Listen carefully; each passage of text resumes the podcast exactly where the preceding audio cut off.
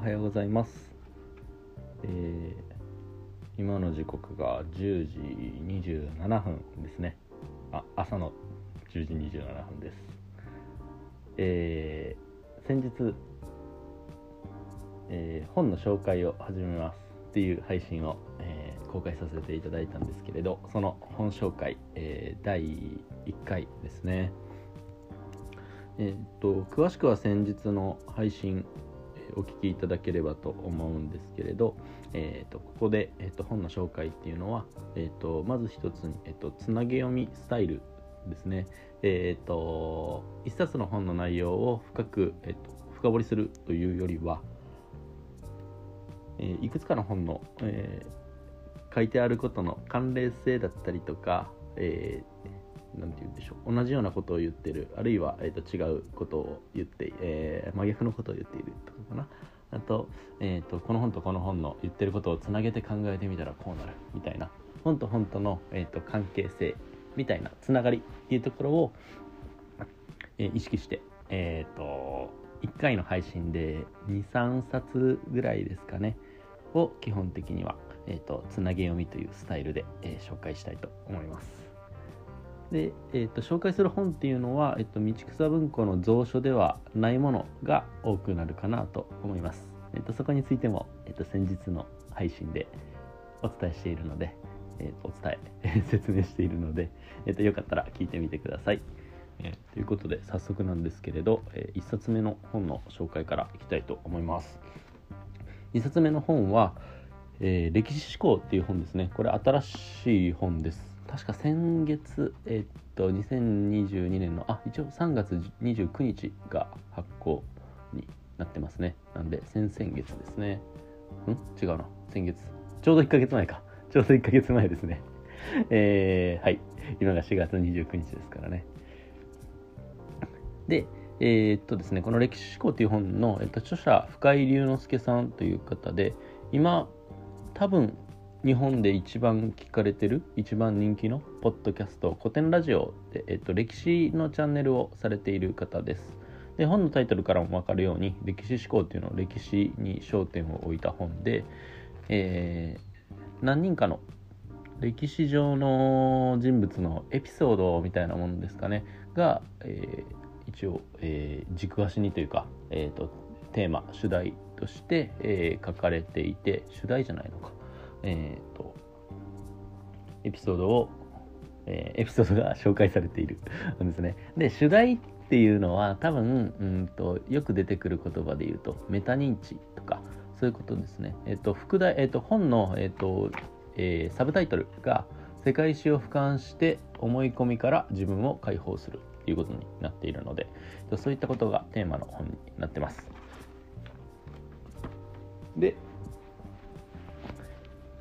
えー、この本の中で、うんと今回取り上げたいところっていうのが、えーと、因果関係について話されてるところですね。あそうだ忘れてたすみません。えっとですねえっ、とこの「歴史思考」っていう本の、えー、本について語るっていうのは僕実はこれ2回目でしてうんとお友達がやってる石垣ラジオっていうポッドキャスト番組で月に1回読書感想会っていうのがあるんですけれどみんなをみんなで本を読んでその感想について話し合う、えー、語り合うみたいな回でそこその読書感想会に月に1回えっとゲストとしてというのか読書感想会の時に来る人みたいな感じで出させていただいてます。で今回はパーソナリティのえー、ラッキーさんと,、えーあえー、パイン農家のラッキーさん石垣島のと,、えーと、毎日アースクリーンって、えーとえー、ゴミ拾い活動分かりやすく言うとですねの、えーと、されているヒデさんっていう方と,、えーと、もう一人、えー、と特別ゲストっていうことで、えー、と5つっておっしゃってましたかね。5つポッドキャスト番組をされているあやなるさんという、えー、とで、えー、と僕を含めた4名で、えー、話してるえー、読書感想会というのがあります。で、歴史思考については、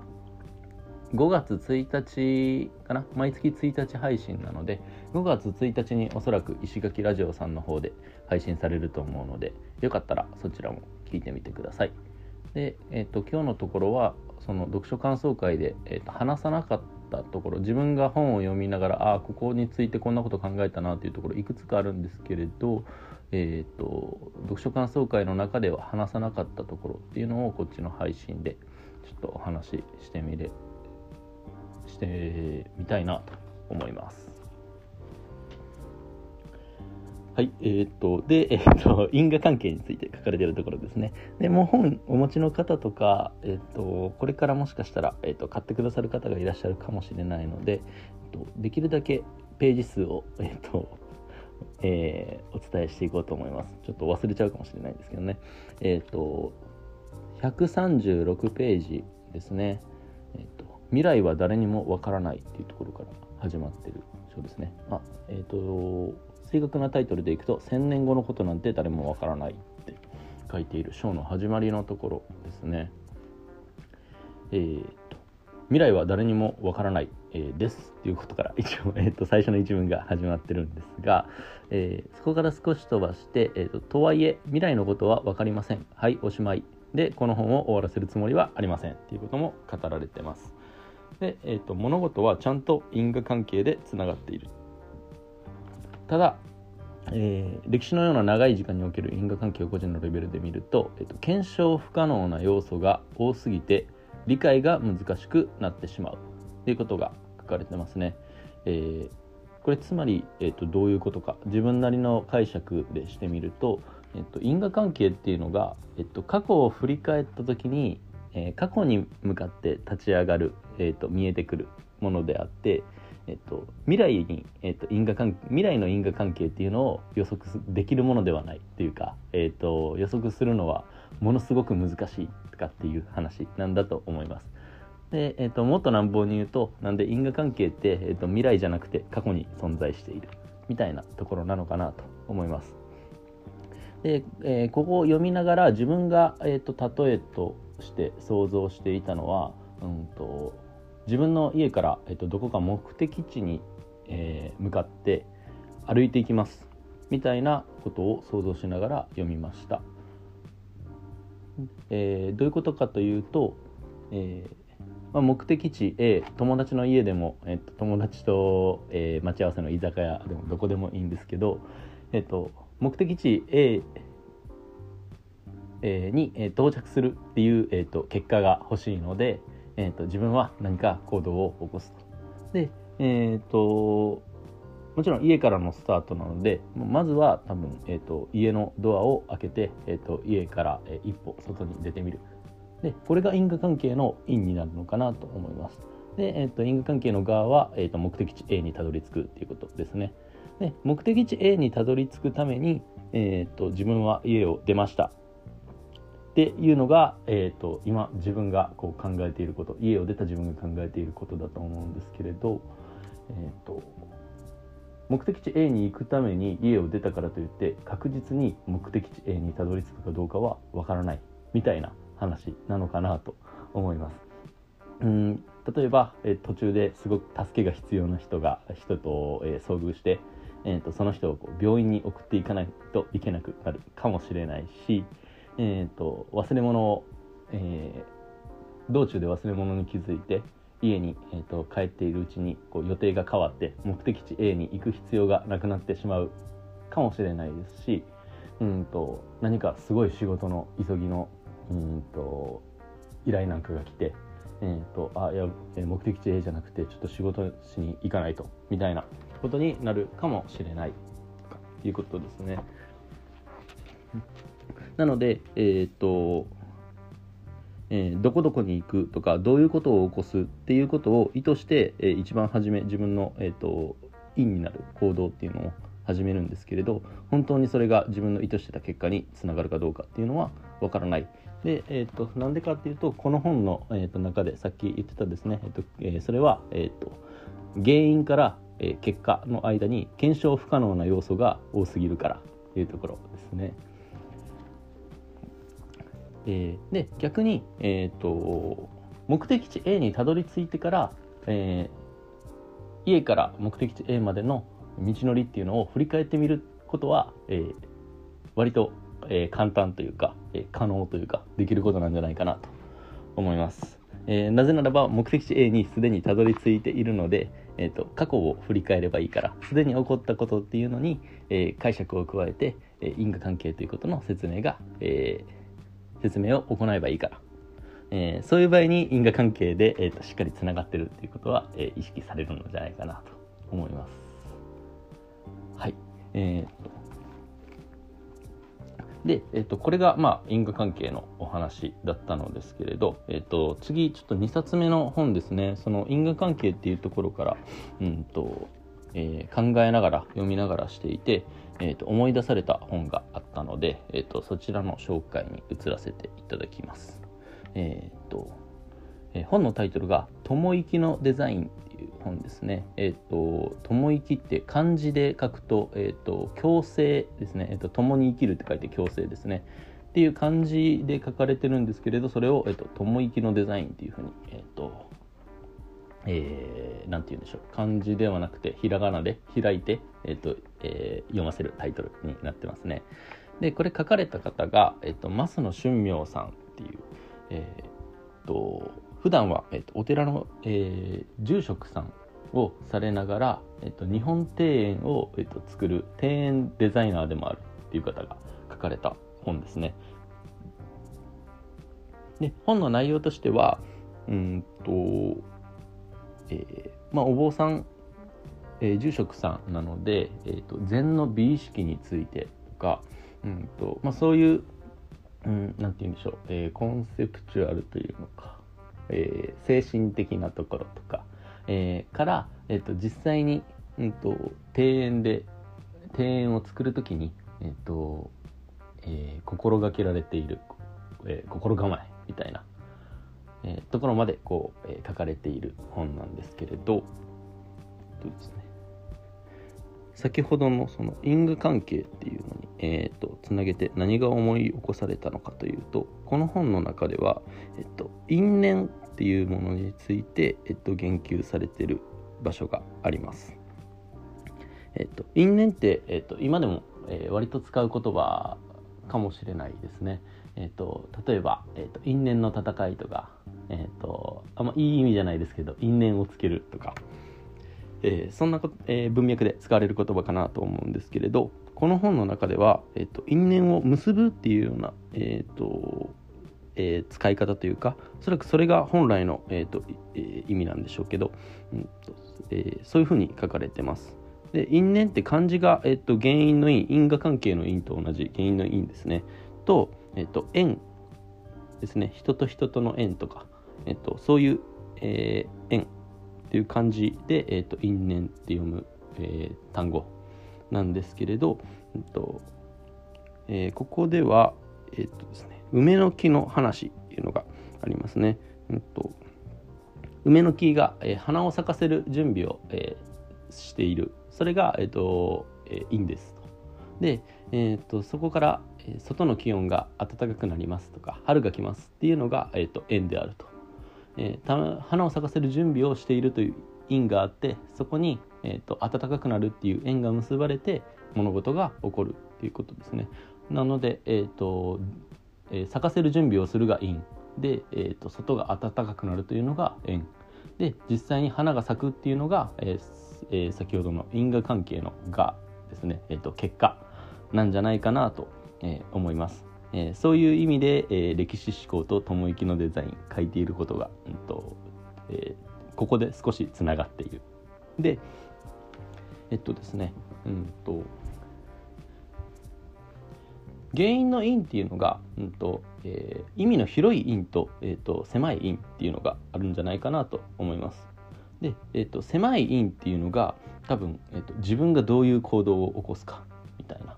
えー、ところで、えーと、広い因っていうのは多分因縁の縁まで含めたところが、えー、広い意味で言う因ちょっとややこしいですけどね、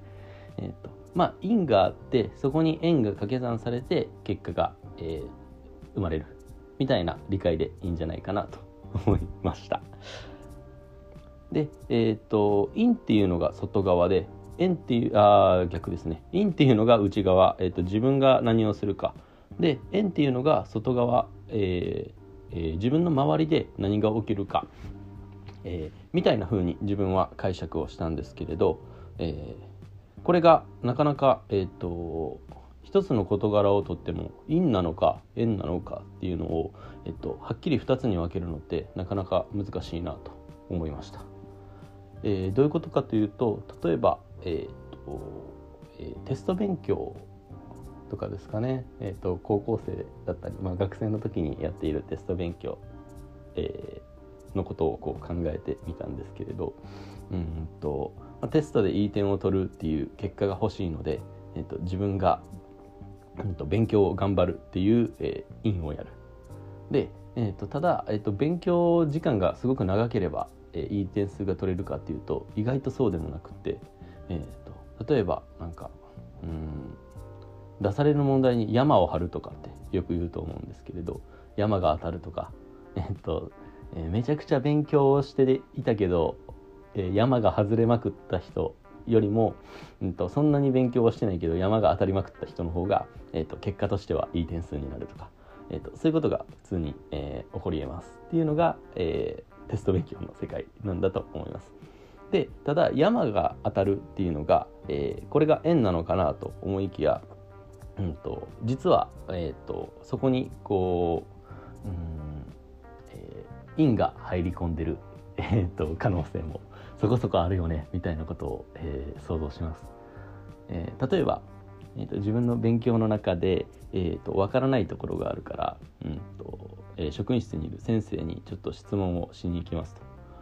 で、えーと、先生が自分にそれ、えーとえー、ここはこうすればいいんだよみたいなのを教えてくれる中でもしかしたら、えーと、先生はそこの問題をもともとは出題するつもりはなかったけれどあ意外とこの問題両問だなみたいなことに気づいてしまうかもしれない。で、えー、結果、えーと、自分が先生に、えー、質問をしに行くっていう、えーと、因なんですけれど、えーと、それが先生の考えを実は、えー、と知らず知らずのうちにちょっと、えー、改めていて、えー、先生が出題範囲を、え、変えてしまう、えー、自分が、え、質問をしに行ったところが、えーと、テストに盛り込まれる。で実際テスト当日になったら自分が先生に聞きに行ったところが本当にテストに出ている。山が当たった。みたいな、えーと、一見円に見えるけれど実はそれって、えーとえー、その円が、えー、起こるまでにというかその円と出会うまでに、えーとえー、自分の因が、えー、その円を連れてきている。みたいな、えーと、ことが、えー、起こりうるんじゃないかなと思っていて、えーと、陰と円の、えー、境界線っていうのもなかなか自分の解釈次第で、えーと、曖昧になるんじゃないかなと思います。でこれって、えー、とすごく、えー、突き詰めて考えていったらというかストイックに考えると円っていうのを、えー、と円の守備範囲を狭くして、えー、と陰の守備範囲を広くするみたいな考え方も、えーと、することができるようになるかもしれないとか考えました。えーまあ、今まで、えーとまあ、自分がテスト勉強の、えーと、際に先生に、えーと、質問をしに行くと不思議と,、えーと、その問題がテストに、えー、出ていることがあるというか確率が高くなるみたいなのってもともとは縁だと思っていたけれど経験値が溜まっていくと,、えーと、どうやらそれは自分の因に基づいているかもしれないとか、えーと、そういうのを、えーと、コントロールできるように、えー、なっていくというかコントロールを試みるようになるっていうのが、まあ、縁の因果みたいなところがあるのかもしれないと思いました。でただ、えーと、円の部分をじゃあ限りなく少なくして、えーとえー、陰の部分で、えーと自分の身の回りに起こる、えー、物事だったりとか、えっと、結果のところをできる限りコントロールしようとするコントロールできればできるほどいいっていう考え方がいいのかどうかっていうと、えっと、意外とそうでもないようなこと、えー、そうでもないよなと思うところが僕自身は、えー、すごくあります。で、えっと何かというと、えっと縁を感じることに、うんと、すごくこう効用があるというか、え、効果があるえーと、縁を普段から、えーと、感じられる、えー、ラッキーって思えることっていうのが、えー、生きる上でっていうとすごく大きくなっちゃうんですけれど、えーと、ラッキーって思える縁を信じることができるっていうことが自分にとってすごい、うんと、えー、いい結果を、えーと、後々生むように、えー、なるのかもしれないみたいなことを考えながらこの本を、えー、読んでました。で、えーと、なんでそんなことを思うのかっていうのが、えーと、3冊目の紹介ですね。えっ、ー、と3冊目これ結構有名でそんなに新しい本じゃないので、えーと、読まれた方もいらっしゃるかもしれないんですけれど「えーと、ファストスロー」っていう本ですね、えーと、ノーベル経済学賞を受賞されているダニエル・カーネマンさんっていう人が書かれた本です。でこの本の、えー、とテーマとしては、と行動経済学っていう、えー、と学問の本ですね。でこれも最近かなりいろんなところであの聞くようになっている単語だと思うので行動経済学っていうのも、えーとまあ、すごくうんと乱暴にというか 簡単に自分の、えーと、解釈で言うと,、えーと、経済学と心理学の合いの子みたいな感じなのかなとなんか自分は、えー、思いながら、えー、学びました。で、えーと、何かというと経済学っていうもので、えーとまあえー、人間が基本的に経済学ってその、えーと、人間が合理的な行動をするっていうことで、えーとえー、モデルが作られていってでそれは大体、えーと、数字に基づいている。うん、で、えーと、経済学的に考えれば、えーと、これをこうすれば人はこういう行動をするっていうことが、えー、大体計算ができるというか予測がつく、えー、はずなのに、えーと、意外と,、えーと、人の行動っていう実際の行動を見てみるとそうではないと経済学の原理から外れることが、え経済学の原理というか、えーと、数字の計算机上の計算から外れることっていうのが、えーえー、多々あると。で、えー、とじゃあそういう、えー、とモデル的な、えー、動きから、えーとえー、人間が実際に起こす、えー、と不合理な、え、行動のズレって、えー、とそこにはそのズレの間にはどういう人間の心理が潜んでいるんでしょうか？みたいな、えー、内容ですね。で、えっと、すごいいろんな実験とかいろんな要素概念があるんですけれど、うんと、この中で、えっと、紹介したいのは、うんと、中でもすごく有名なところで、えっと、損失回避っていう人間の、うん、傾向についてですね。とちょっとお待ちくださいね。えっとですね。今ページをパラパラとめくって何ページだったかなと 思ってるんですけれどえー、っとあそうこれ上下巻に分かれててですね下巻の方ですね。下巻のうんと90ページから始まるかな。えー、っとそうですね、えっと、プロスペクト理論ってこれ多分結構有名なというか行動経済学といえばみたいな理論。だったような気がするんですけど、えっと、すいません、えっと、うろ覚えですけれど、えっと、その章の、えっと、99ページのところですね、えっと、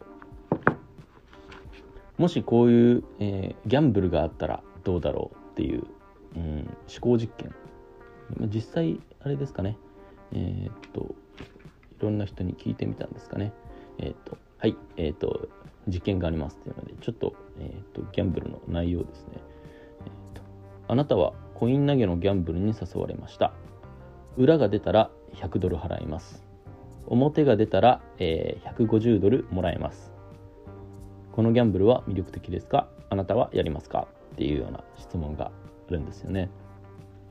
で、これ、えっ、ー、と、計算上でいくと、うんと、裏が出たら、えー、100ドル、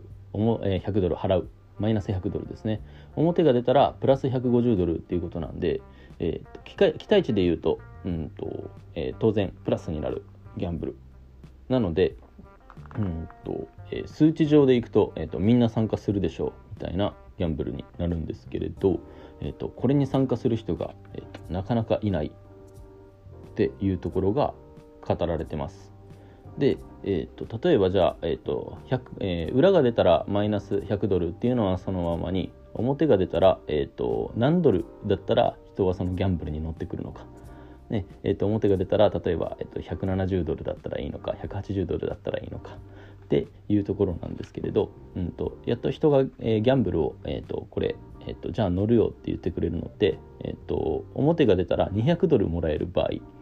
から、えー、と人はそのギャンブルに挑戦するようになる大体平均的にっていうところですね。えー、とつまりどういうことかというと,、えー、と人は、えー、とプラス、えー、と何かお金をもらったことで得られる喜びよりも失うこと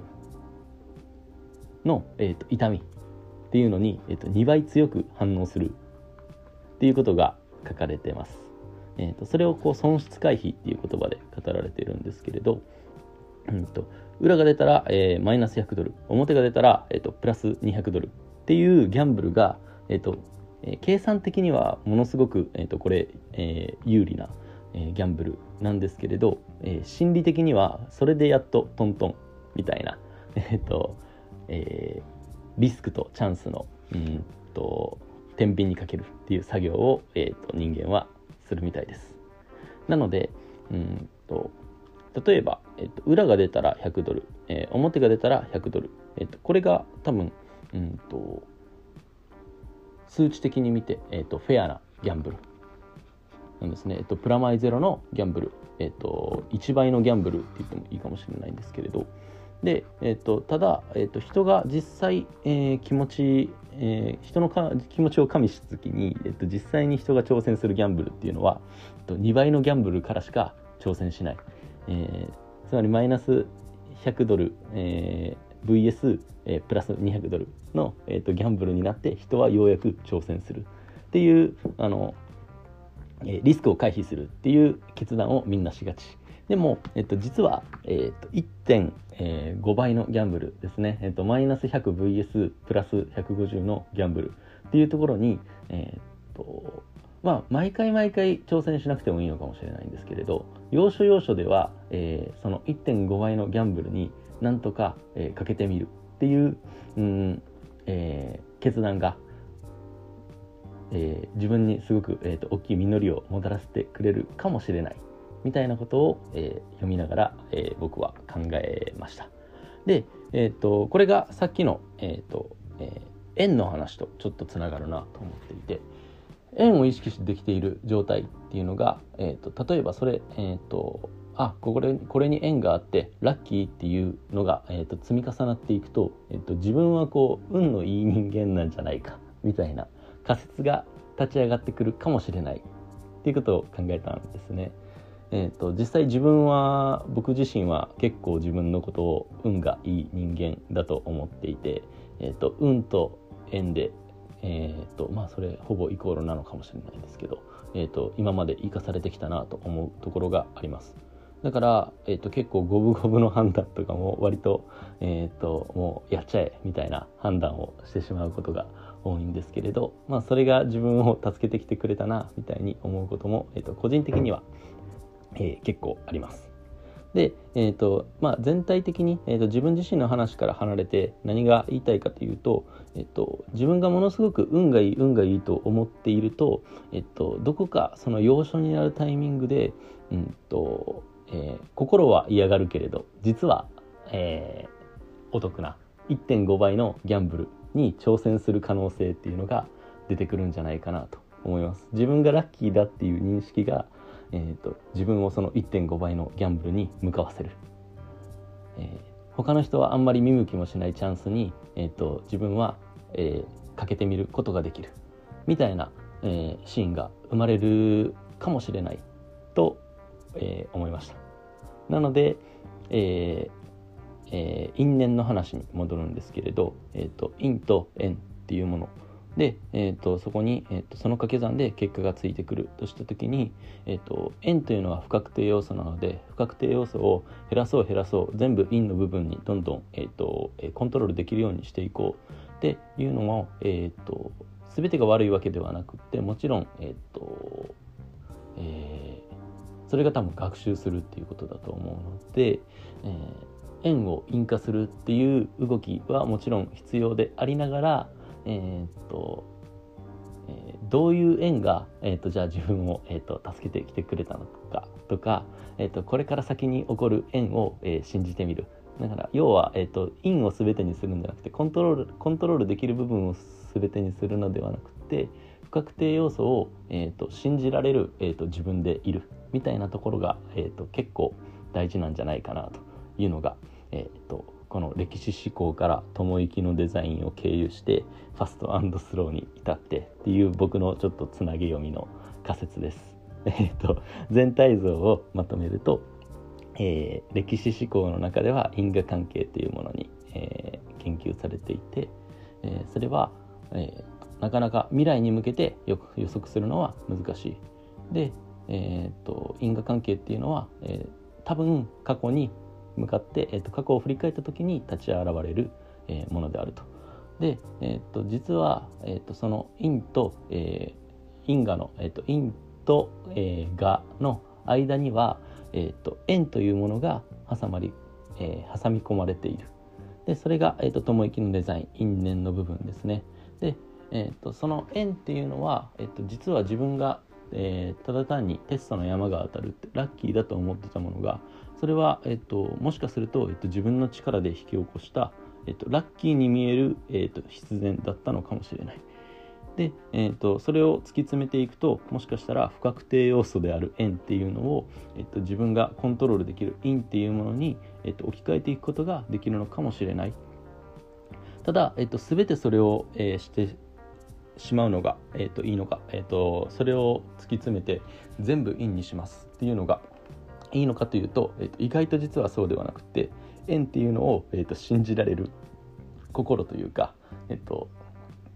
えー、今回も縁があってラッキー次の縁も信じてみようみたいな、えー、状態でいられることも意外と大切かもしれない。で、えーと、なんでかというと,、えーと、ここからファストスローになるんですけれど、えー、人間はもともと損失回避っていう性質を持っていて、えーとえー、1.5倍のギャンブルは避けがち。えー、実は期待値で言うと,、えーと実りが多いギャンブルかもしれないのにそういうギャンブルには、えーと、目もくれずに、えーと、やっと,、えーと、2倍のギャンブル、えー、と自分が2倍有利なギャンブルになった時に、えー、と船に乗るというか、えー、とそのギャンブルに乗り出すっていう選択をしがち。でももしかしたらその、えー、と他の人は見向きもしてない、えー、と自分に合った1.5倍とか1.7倍とかっていうギャンブルって身近に転がっているかもしれなくって、えー、とそこに、えー、と飛び込めるかどうかっていうのはえーと、自分がどれだけ、えーと、因縁のうちの縁っていうものを、えー、今まで、えーと、感じてきたかとか、えー、とこれからの縁を信じられるかっていうところにかかっているのかもしれないみたいなすいません初回でちょっとまとまりのない話になってしまいましたが、えー、とそんな感じで今回は歴史思考と友行のデザインと、えー、ファストスローっていう3冊をですね、えー、つなげ読みしてみました。おお結構33分にもなっちゃいましたがすいません。えっ、ー、とかなり聞き苦しいところがあったと思うんですけどここまで聞いていただいた方いらっしゃいましたらありがとうございました。また えっ、ー、と頑張れそうな時に、えーと、次の配信をするのでえっ、ー、とぜひまた聞いてもらえると嬉しいです。ありがとうございます。えっ、とそうですね。10時半から始めて今11時なのでちょっと道草文庫のオープン